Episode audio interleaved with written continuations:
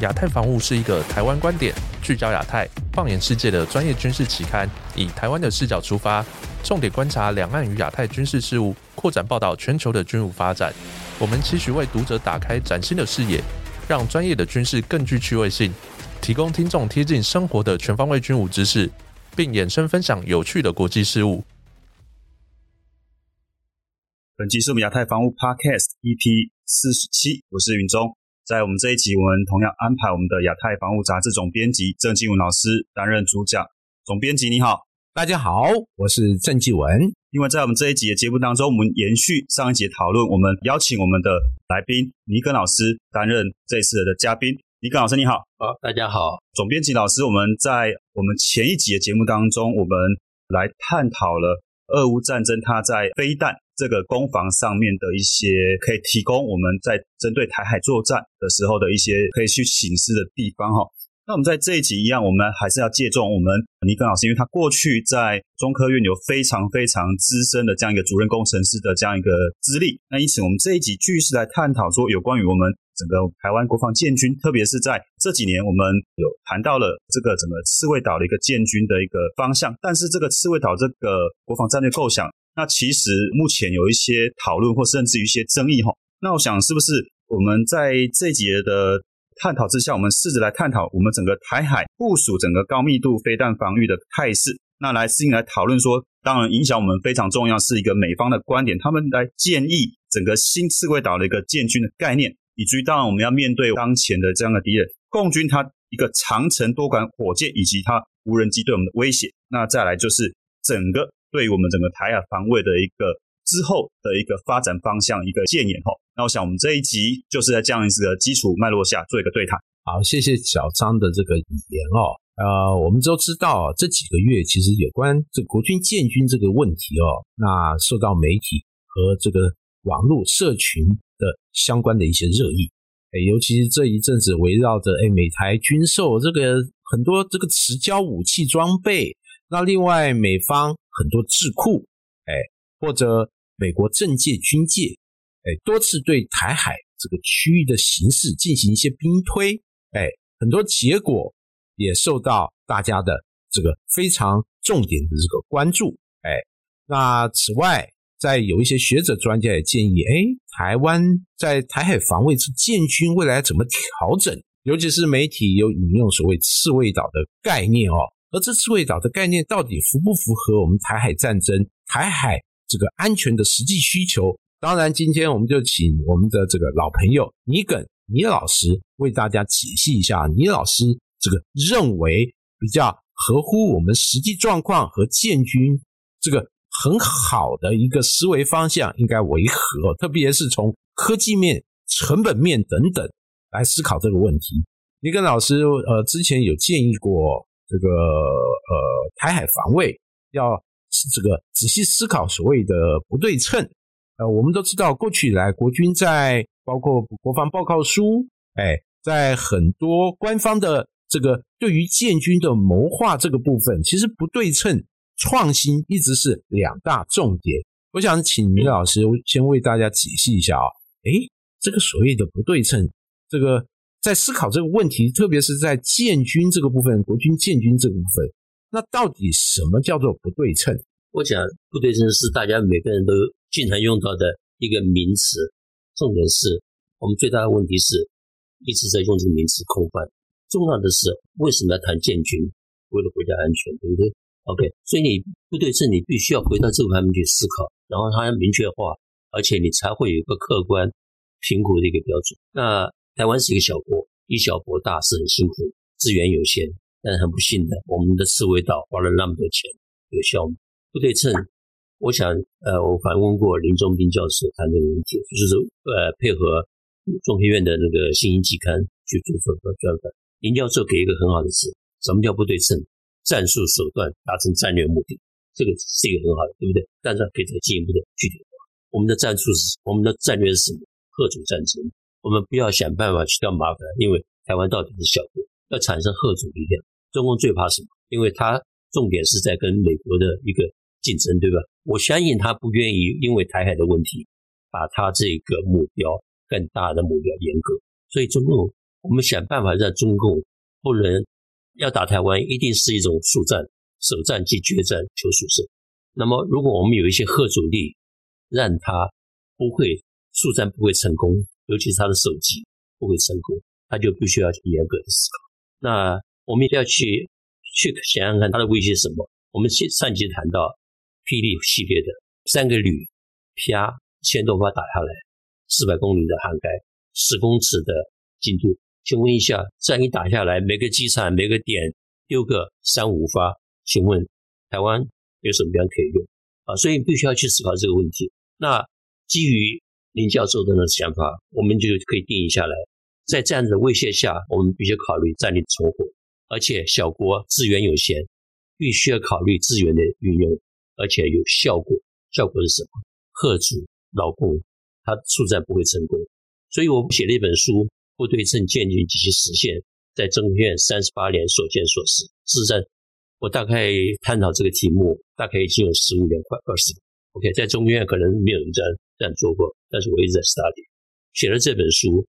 那我把不对称性定义成存活成善消费比，但是重要的是消费比必须考量到它最原始的目标，战术手段达成战略目的。为什么用战术手段？因为简单便宜，必须要这样思考。那它的消费比必须是一个广义的来看，要考虑到它的报复的效果，考考虑到毁灭的效果。我想，我们组织了战争，结果把台湾毁掉，绝对不是我们的想法。所以，那个消费比必须是一个循环的，我们一个手段产生的反应留下来。OK，这个有一点点像净评估的效果，以净评估来思考这个消费比的话，可以考量的。那我想细节的话，可以。那个书里头会有完整的定义，然后根据这个人，我们做推演，为什么这个是，这个不是，就会有一个客观的标准来做。啊，我想首先的话，就建军，我们应该以这个方面来思，在做思考的话，OK，就会比较有效果。那我们面对的，其实最重要的是去思考一下，老共怎么要打台湾会怎么打，所以我们要了解威胁。那我试着举出三类的威胁。火箭，但是很多人讨论，但是老实讲，我们还是没有考虑它的最后产生的效果。另外一个，它也许不会很大部队部队的征道，但是它可以很快的把台湾切成几段，让你南南北不能交通。那是什么手段？气垫船。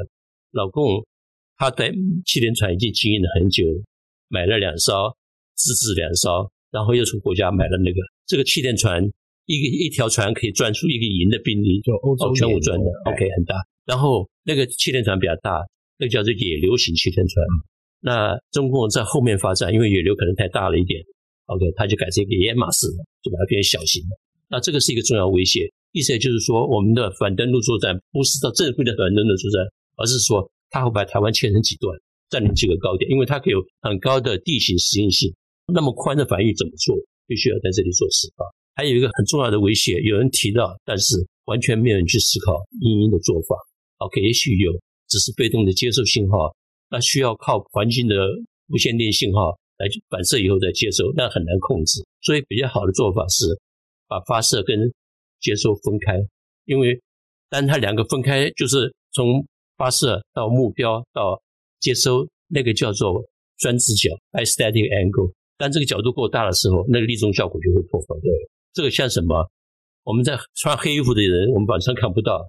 但是他被关的时候，也就是说官员穿的人，然后再再次看到我们眼睛，看到一个黑影子，那这样的话就可以破解他的梦。能能够这样解决的话，立中可以去处理。那有这样威胁下，我们可以知道我们会面对什么样的情境，那我们的建军怎么办？各位想想看，如果他有一种飞机，我们有很多飞弹不错，但是飞弹都很庞大，然后打一发出去以后，有无线电的泄露火焰，泄露机密，是我们上空的。利中飞机是不是马上可以反击？那么我们很多火力能够发挥多少的效果？如果翼龙飞机根本不要自己打，它只是做目标侦测，那这个目标侦测下来以后，招来调用火箭，五分钟跨海十公尺的洗衣皮，那么一个一个的火力单元有多少机会能够继续发挥战力？OK，很快的会被摧毁掉。所以我们的整个建军不是一个整套的思考，以后会产生很多的漏洞。那么目前我想。我们买那么多武器，就是全的这状况。对，李老师讲到一个重点哦，特别是这个这一阵子美台军售，哎，这个推迟运交军品武器，这个受到热议哦。但大家其实比较少思考，哎，这些武器它的就实际能发挥的效果如何？大家比较少探讨，尤其是 重点讲到这个一百套鱼叉飞弹发射器，还有四百枚鱼叉哦。其实这个案子，这个从公开以来就一直受到争议，尤其是台湾已经是大家公认全世界范围里面这个飞弹密度比较高的地区哦，不能说一定是第一啦，但至少排名前三，应该是可以有这样的宝座哦。也因此，这个所谓刺猬岛就是飞弹岛吗？还是说可以有其他思维的方式？哎，确实这个值得大家好好去想一想哦。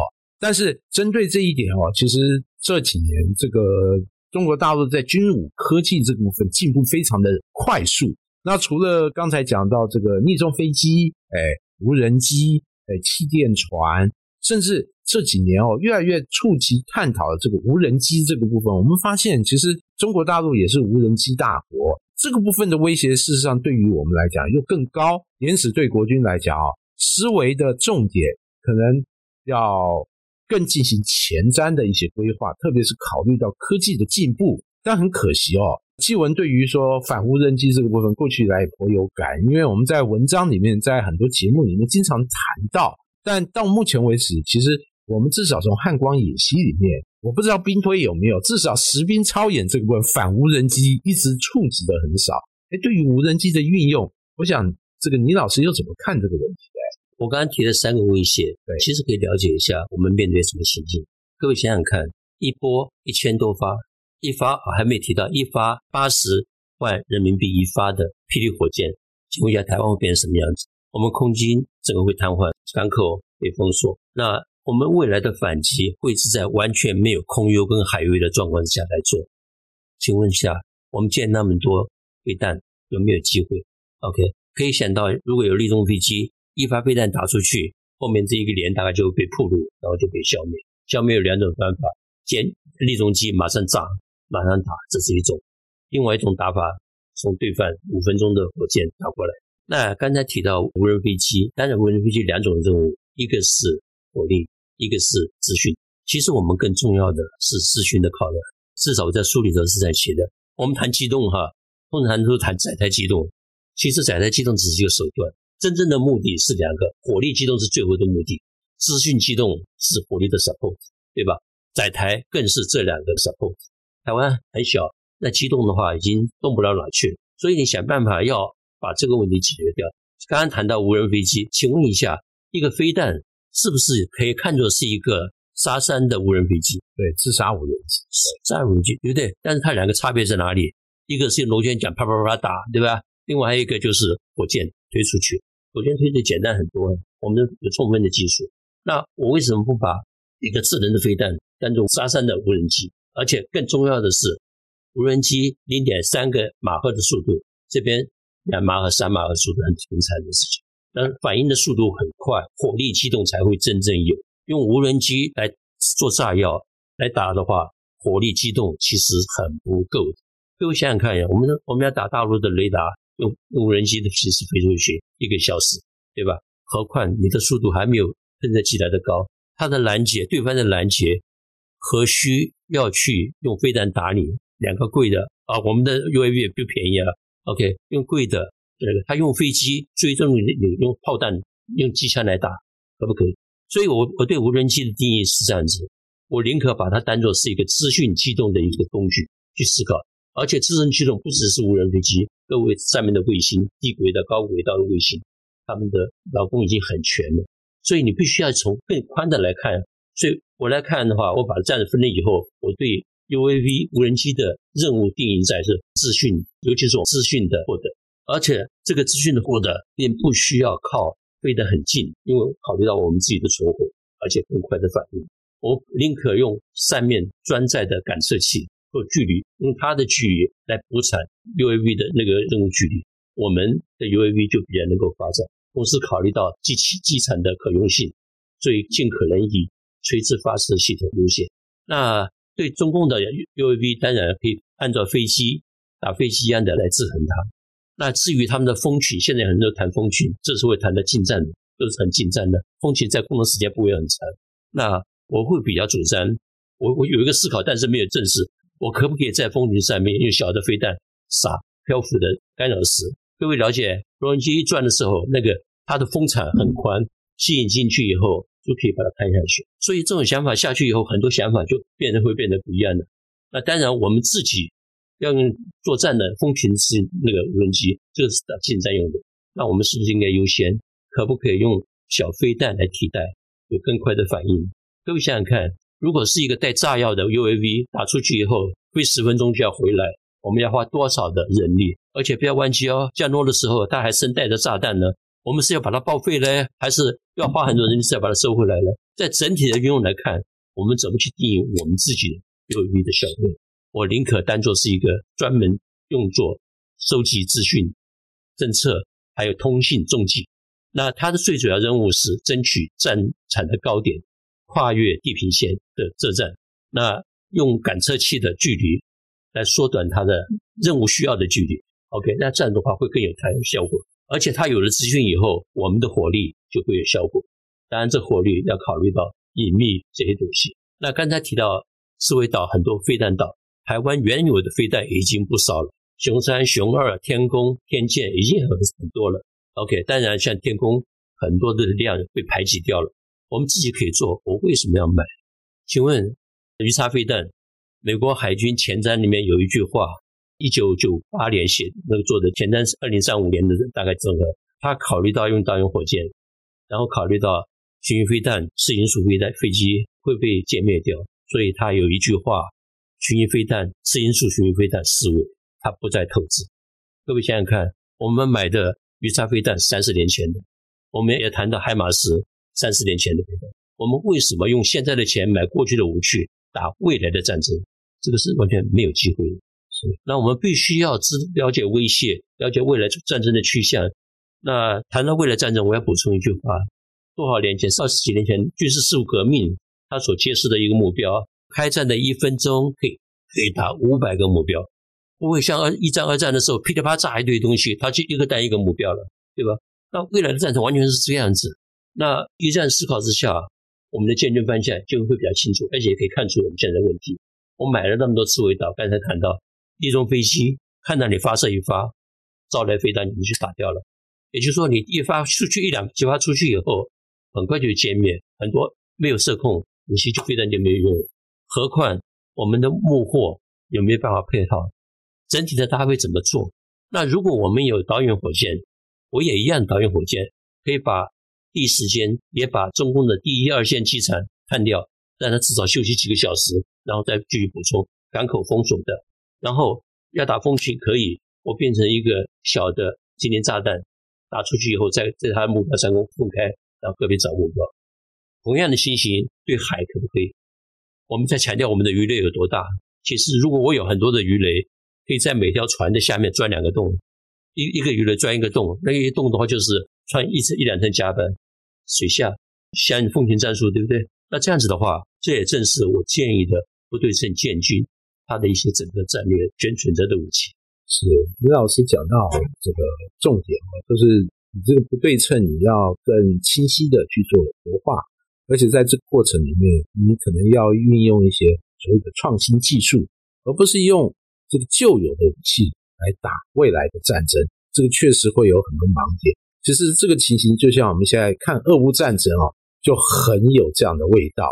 那双方用过去的武器，那打一场本来大家认为是现代或未来的战争，结果后来发现战争打到最后变成第一次世界大战形态的一个消耗战哦，那确实值得大家思考。